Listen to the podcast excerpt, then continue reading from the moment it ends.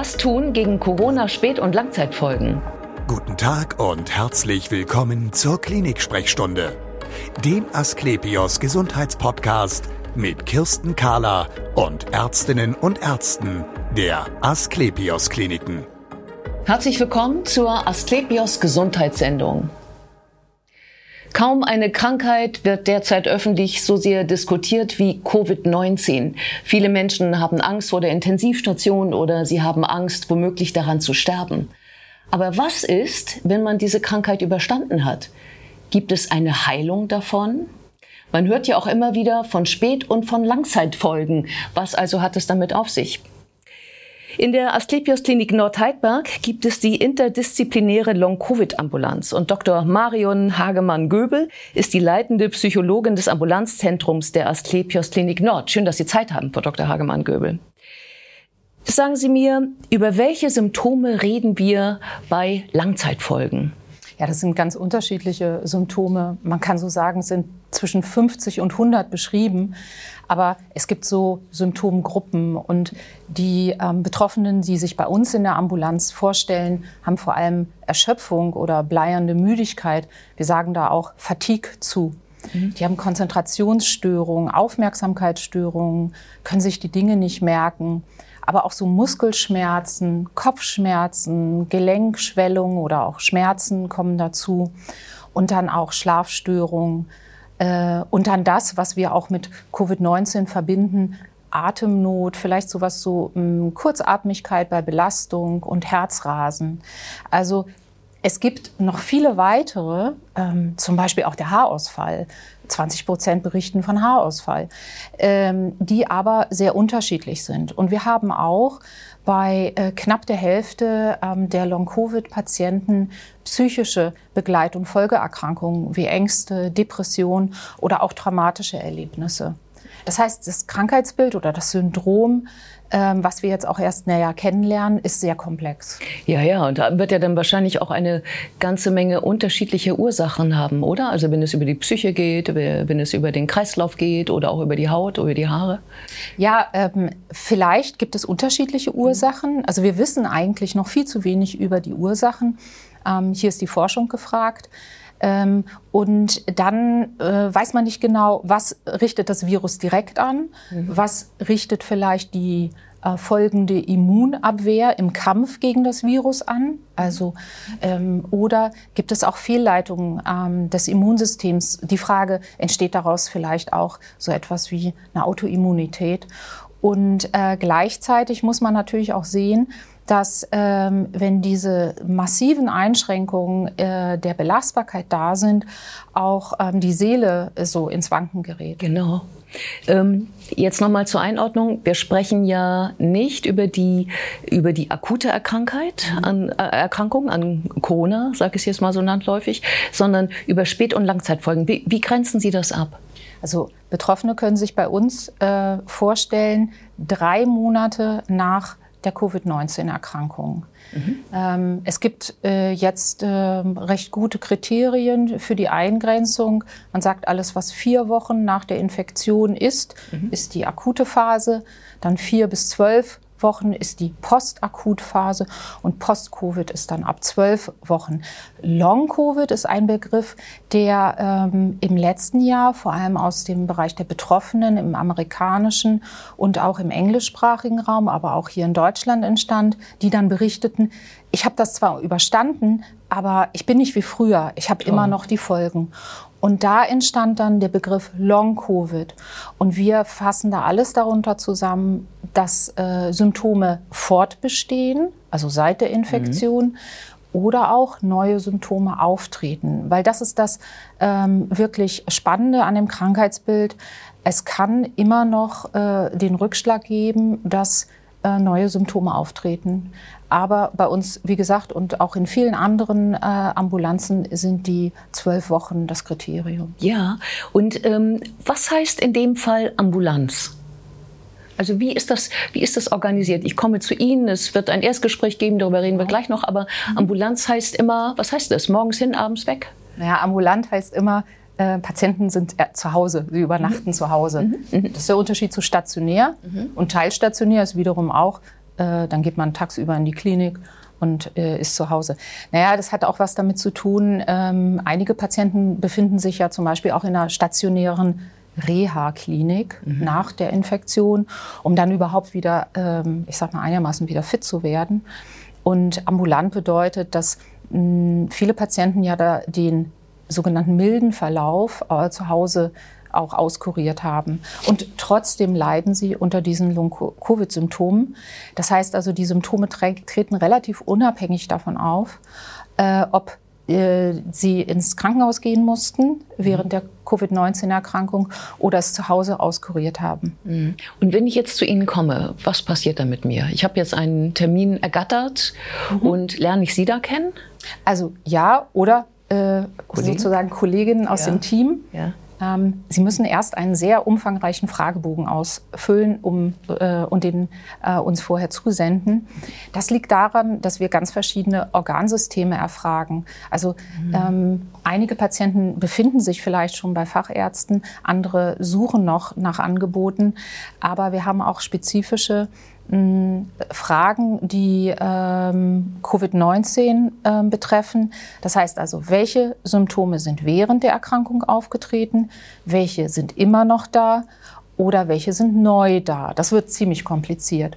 Und hier vor allem natürlich die pneumologischen Symptome, kardiologische Beschwerden, neurologische Beschwerden, die psychischen Beschwerden. Und das ist, finde ich, auch ein ganz wichtiges Maß ähm, die Alltagsfunktion. Also kann ich noch für mich selbst sorgen? Kann ich schwere Hausarbeit machen? Wann bin ich erschöpft? Äh, ist es das Fatigue, was ich habe, eher körperlich oder geistig oder beides? Wann entsteht die Erschöpfung?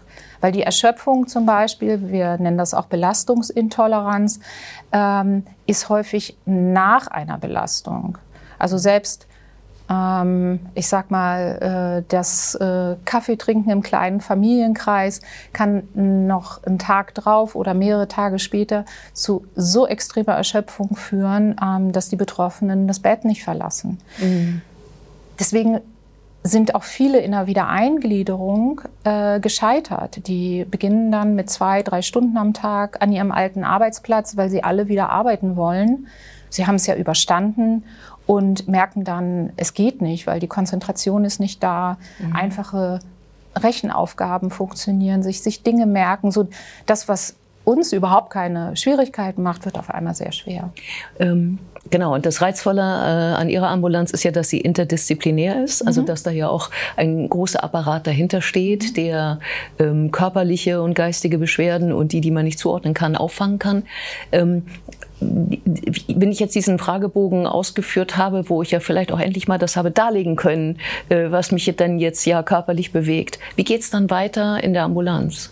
Ja, vorausgesetzt, Sie hatten Covid-19. Das ist natürlich auch wichtig. Das ist natürlich. eine ganz wichtige ja. Sache. Und ja. da grenzen wir uns auch ab.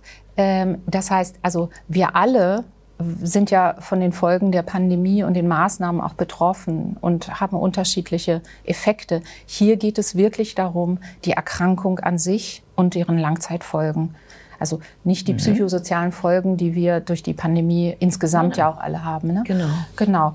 Ähm, dann gibt es ein sehr ausführliches Erstgespräch, ähm, wo wir auch äh, erheben, wo vielleicht noch äh, diagnostische ähm, Fragen offen sind. Weil mh, hm, es geht ja auch darum, Dinge auszuschließen. Mhm. Ähm, also man kann ja auch zwei Sachen haben. Also mhm. neben den Nervenschmerzen kann es ja auch eine andere Ursache geben. Und äh, je nachdem, was noch fehlt, erfolgt dann die Zuweisung. Und hier haben wir in der Asklepios Klinik Nord einfach die sehr schöne Situation, sehr viel Synergien zu haben. Das heißt, es geht dann vielleicht weiter zur Abklärung von Kopfschmerzen oder auch äh, von Schwindel geht es vielleicht weiter in die Neurologie zur weiteren Diagnostik oder vielleicht sogar in unser ähm, MVZ äh, in die Neurologie. Mhm. Wenn die pneumologischen, also die Beschwerden mit der Lunge, im Vordergrund stehen, ähm, dann können wir an die Kollegen äh, in der Asklepios Klinik Barmbek verweisen.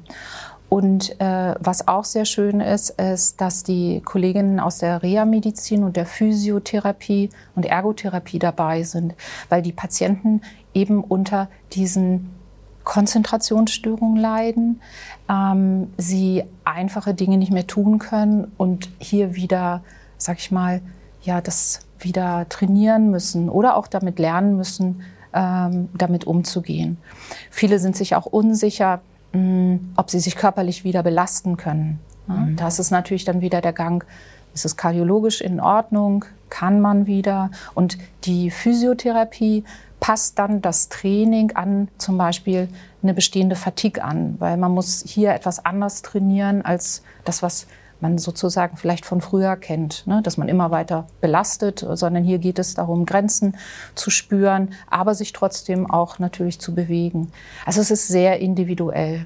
Ja, und ich glaube, diese Erschöpfung, also diese Fatigue, die man ja vielleicht auch aus der äh, Krebsmedizin kennt, die muss man sehr ernst nehmen. Also die kann man, glaube ich, nicht so, das ist nicht, das ist nicht so, dass man, dass man sich darüber einfach so hinwegsetzen kann. Man kann gar nicht. So. Ja, das ist, glaube ich, ganz wichtig. Und naja, ähm, ähm, wie bei allen Erkrankungen, die man von außen nicht sieht, also ob es jetzt psychische Erkrankungen sind, Schmerzerkrankungen oder auch ein Diabetes, ist bei der Fatigue es auch so. Es ist kaum nachvollziehbar. Mhm. Ähm, aber es ist wirklich eine Erschöpfung, die ähm, nicht einfach weggeht, mhm. die da ist und ähm, die natürlich auch ihre, sage ich mal, Schwankungen hat, mh, aber wirklich so massiv ähm, behindert. Und hier ist es, glaube ich, ganz wichtig, mh, den Patienten auch zu begleiten, dass sie nicht das Gefühl haben, ähm, ich, ich, kann sowieso nichts machen und ich bin völlig hilflos. Ne? Weil das ist im Moment gerade die Situation. Ja, und wenn ich jetzt bei Ihnen also so ein, ich, ähm, ich hatte ein Eingangsgespräch, ich hatte den Fragebogen ausgefüllt, ähm, ich bin, ähm, ich hatte, äh, es ist eine Diagnose vorgenommen worden an mir. Ähm, jetzt sagten Sie vorhin schon, Sie können Patienten ähm, äh, weiterführen zu äh, speziellen ähm, Fachabteilungen im, im, im, im Hause zum Beispiel auch. gibt es da so einen so einen typischen Verlauf ähm, für Patienten, die in die Ambulanz kommen, oder ist das alles noch zu neu? Also, dass jeder doch einen eigenen Weg hat? Ja, wir haben ähm, dadurch, dass wir eine neuropsychiatrische mhm. äh, Long-Covid-Ambulanz sind, haben wir natürlich eine gewisse Auswahl an Patienten. Ne? Also es gibt auch ähm, Ambulanzen, die zum Beispiel rein pneumologisch sind. Mhm. Also wir haben vor allem die, ähm, die ich eben beschrieben hatte. Mhm. Und ähm, hier geht es dann weiter. Also sie bleiben äh, erst einmal bei mir, mhm. bei uns Patientin. Und wir äh, würden dann zum Beispiel ähm, gucken, wie ist es mit der Aufmerksamkeit oder dem Gedächtnis? Haben Sie da ähm, wirklich Minderungen? Gibt es da etwas, was man tun kann?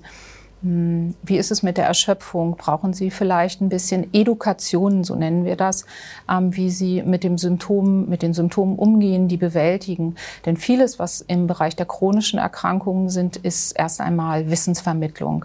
Die Patienten müssen erst einmal verstanden und auch dass die Symptome für wahr befunden werden, also validiert werden. Und dann, äh, damit sie im Prinzip Experten ihrer Erkrankung werden. Das ist ein ganz zentraler Bestandteil, wenn wir über andauernde Erkrankungen reden. Mhm. Also ich würde sie zur Expertin machen. Vielen Dank für das interessante Gespräch. Mhm. Und wir sehen uns wieder auf www.asklepios.com, auf Facebook und auf YouTube. Werden Sie gesund.